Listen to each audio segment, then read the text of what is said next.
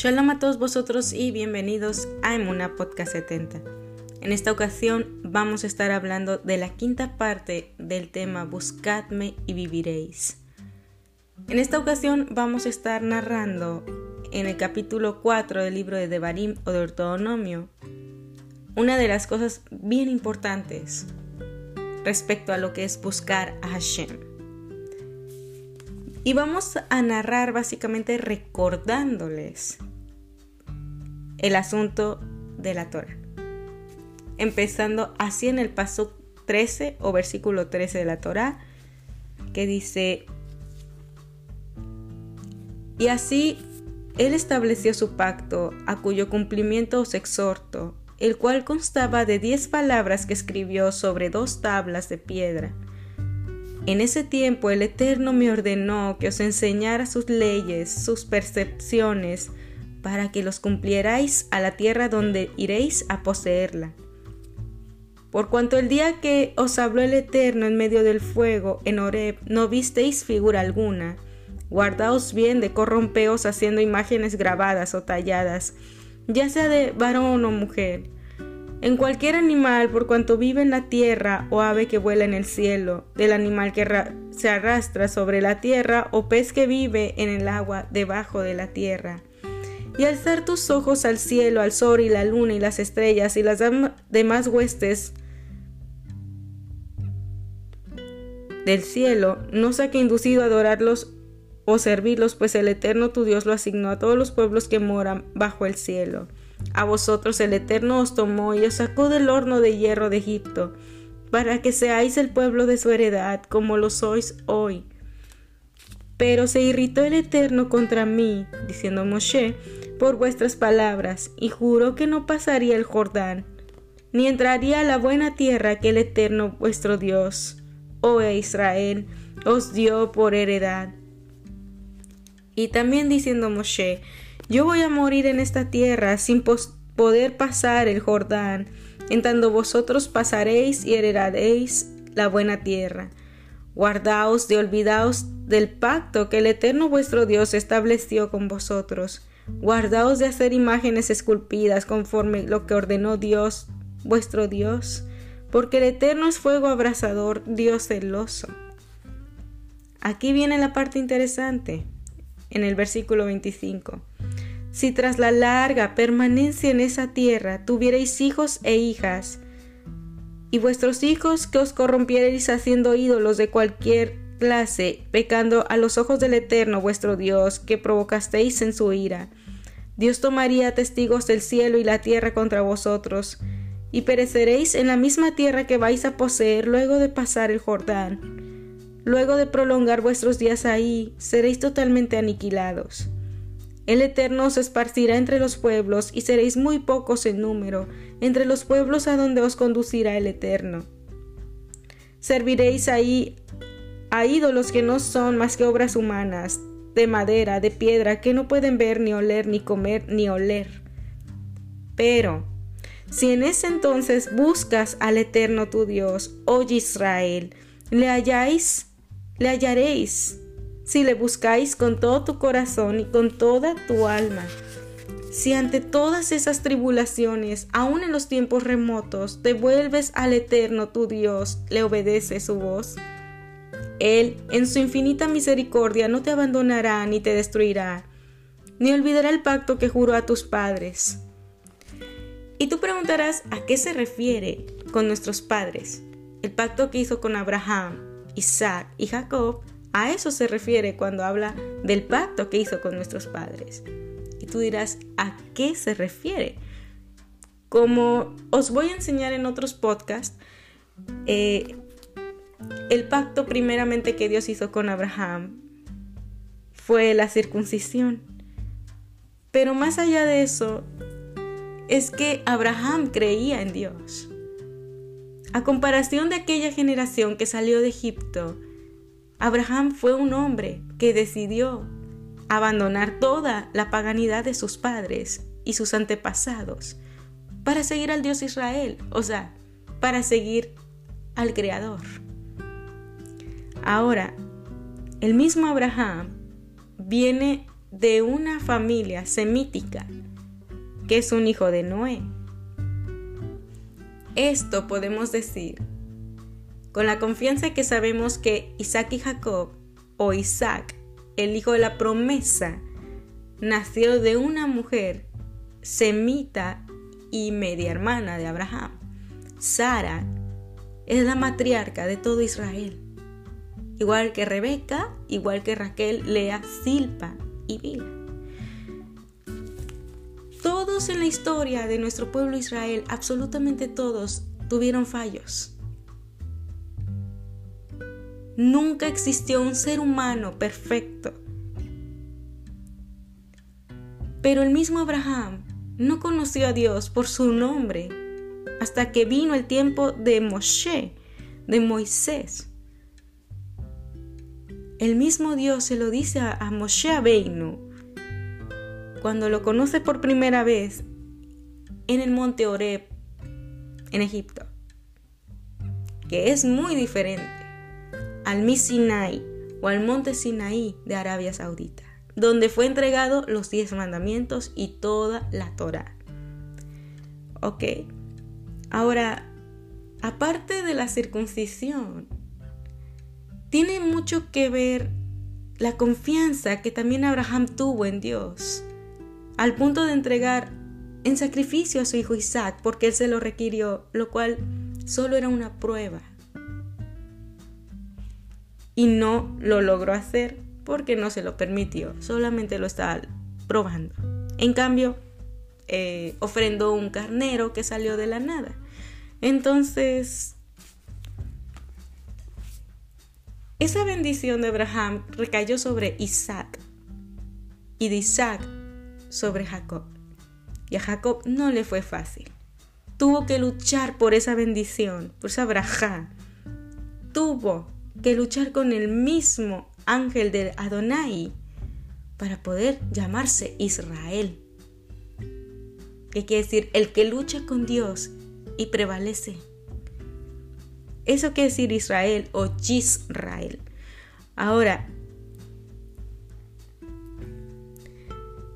ellos, los ancestros, fueron las personas tan sabias pero a la vez sus testimonios que están escritos en nuestra Tanaj o Biblia hebrea es para una enseñanza a todas estas generaciones. Cuando Dios manda la Torá, es una advertencia no solo para Israel de ese tiempo, sino para todo israelita a, a lo largo del tiempo. Y dirás, ¿y eso qué tiene que ver con buscar a Dios? Mucho. Porque la manera que Abraham buscaba a Dios era diferente a lo que tú y yo conocemos. En la manera que el antiguo pueblo de Israel buscaba a Dios era muy diferente a lo que Isaac o Jacob también lograban poder hacer. En la manera que la historia se tornó diferente. En el momento que el mismo Isaac y Rebeca se indignan porque su hijo Esaf se está mezclando con los cananeos. Y en la Torá, Israel se mezcló con Egipto cuando salieron de la esclavitud. Después, eso tuvo una consecuencia grande. Por eso Dios en la Torá prohíbe que Israel se mezcle con otros pueblos, para que no aprendan las costumbres de los paganos, para que no contaminaran la tierra con las atrocidades de otros pueblos. Pero tristemente y para nuestra tristeza, eso no fue cumplido. Todo lo que Dios mandó un día, la imprudencia, la, la mala alimentación también afectó. Sus malas costumbres y la desobediencia a los profetas cuando iban y recordaban los mandamientos al Cohen, a los Koanim, que en dado momento ellos también desobedecieron al Creador.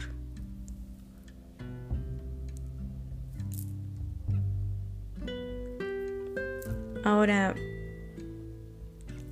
aclarando esto, Abraham no tenía religiones. Abraham tenía una familia totalmente pagana. Abraham venía de una familia idólatra. Pero un día decidió destruir toda esa idolatría porque no creía en ningún poder de nada de eso. Y hizo la revolución de su propia familia. Fue donde el mismo Adonai le habló y le dijo, Lej vete de la casa de tus padres a la tierra que mana leche y miel.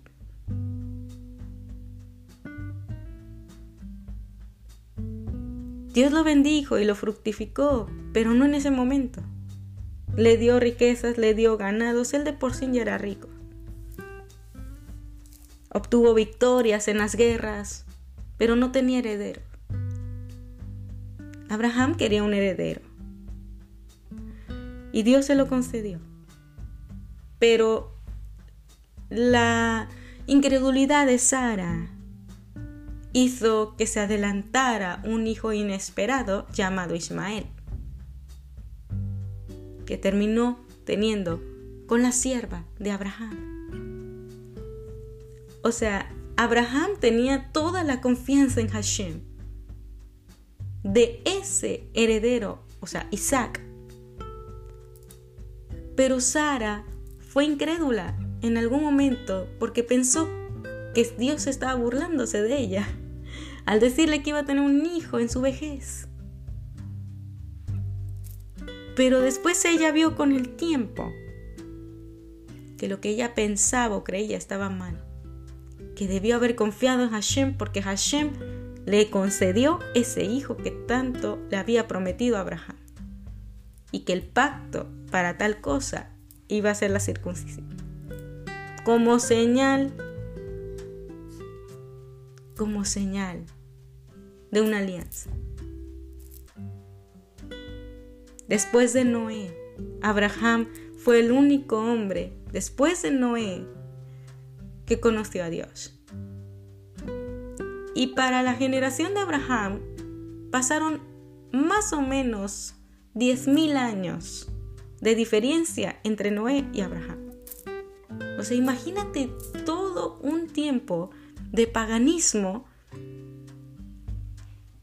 y de injusticia y de sin conocimiento, sin leyes y tiranía antes de que naciera Abraham y hiciera la revolución de su familia y del mundo entero. Porque la bendición del patriarca, bendita sea su memoria, cayó sobre Isaac y sobre Jacob.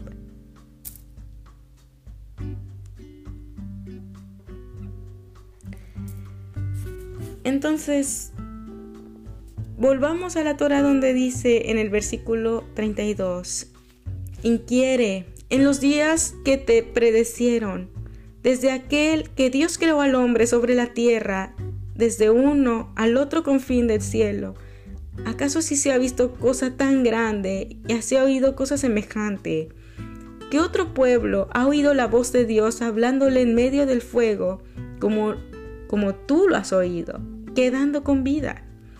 ¿Qué otro Dios ha tomado para sí un pueblo de en medio de otro pueblo mediante pruebas, signos, prodigios, acciones de guerra, con mano poderosa, pruebas, brazo extendido y gran terror como hizo contigo el eterno tu Dios en Egipto ante tus ojos.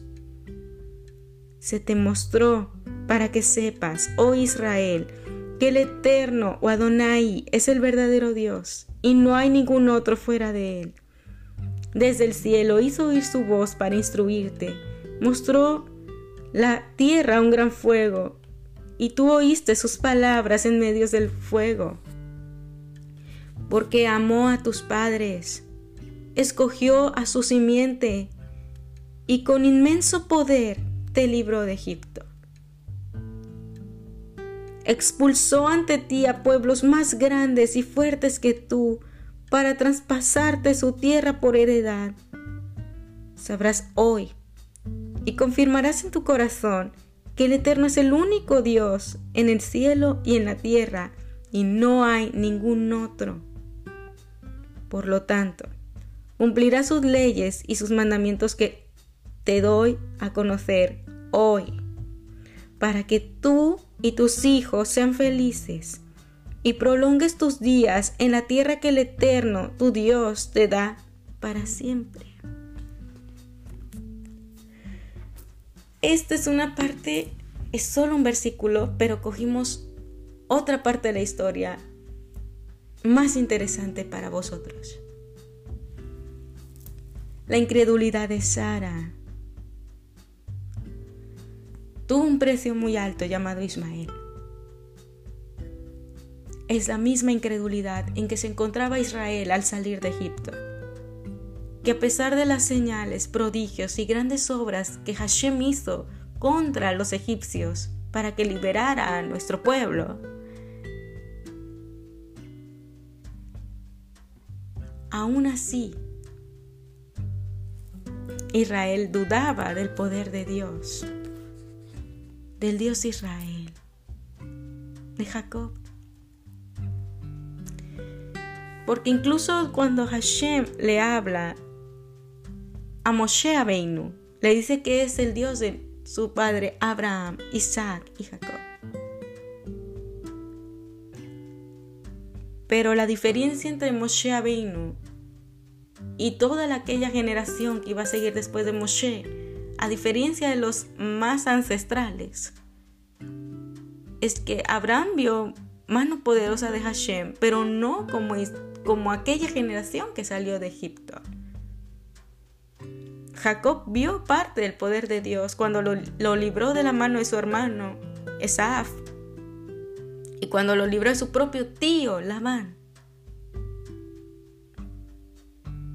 Pero él no vio cómo esclavizaban a sus propios hijos 430 años después. Sí, desde la generación de Joseph y la primera generación israelita, hasta el tiempo de Moisés pasaron 430 años.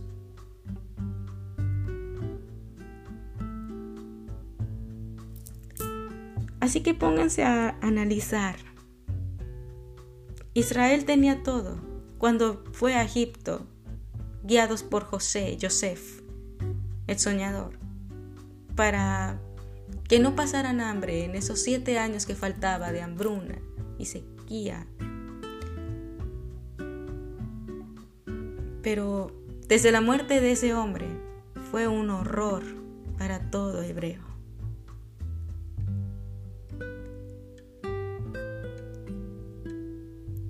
Y obviamente, sabemos que las cosas que vivió Israel fue esclavitud,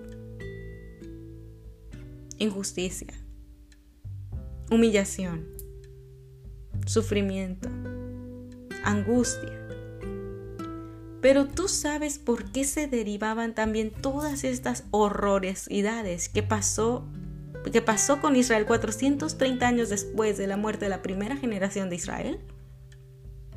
Una de las razones es que se habían mezclado con los egipcios. Y eso quería decir que se habían metido con las paganidades de los egipcios. Y eso quería decir la ruina. Porque si tú como israelita estás metido en las creencias de otra gente, de otro pueblo, estás condenado y maldecido. Como hijo de Jacob. Porque eso no te pertenece a ti, sino a ellos. Dios no le habló a otro pueblo que no fuera Israel. Pero en los tiempos de la era mesiánica las cosas van a cambiar. Al final todas las naciones, todas las lenguas, todas las culturas van a terminar adorando al rey de Israel, a Dios, a Elohim, Shaddai, Adonai, Alalai, ¿ok? Pero lo harán sin idolatría.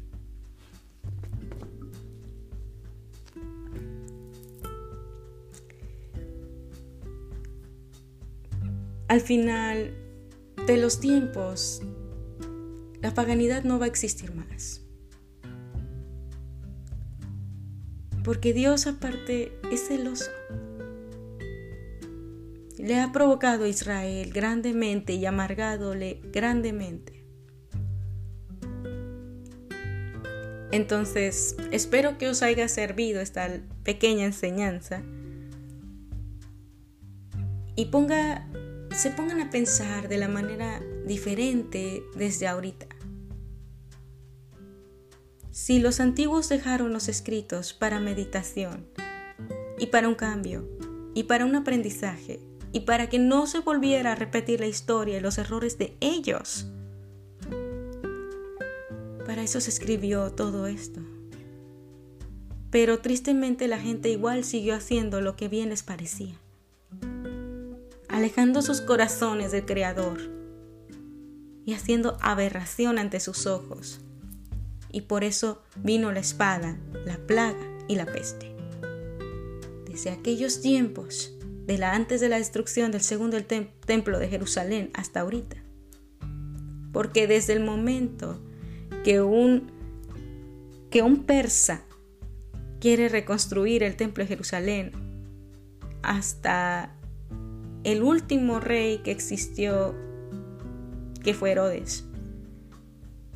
Todos ellos eran paganos, eran de otros pueblos, no eran hebreos. Entonces, desde el momento de que Ciro, que fue el que empezó toda la reconstrucción, hasta Herodes, fue un castigo de parte de Hashem. Los reyes de Israel no respetaron sus mandamientos. No todos eran fieles. Por eso esperamos la era mesiánica para que venga el verdadero Mesías.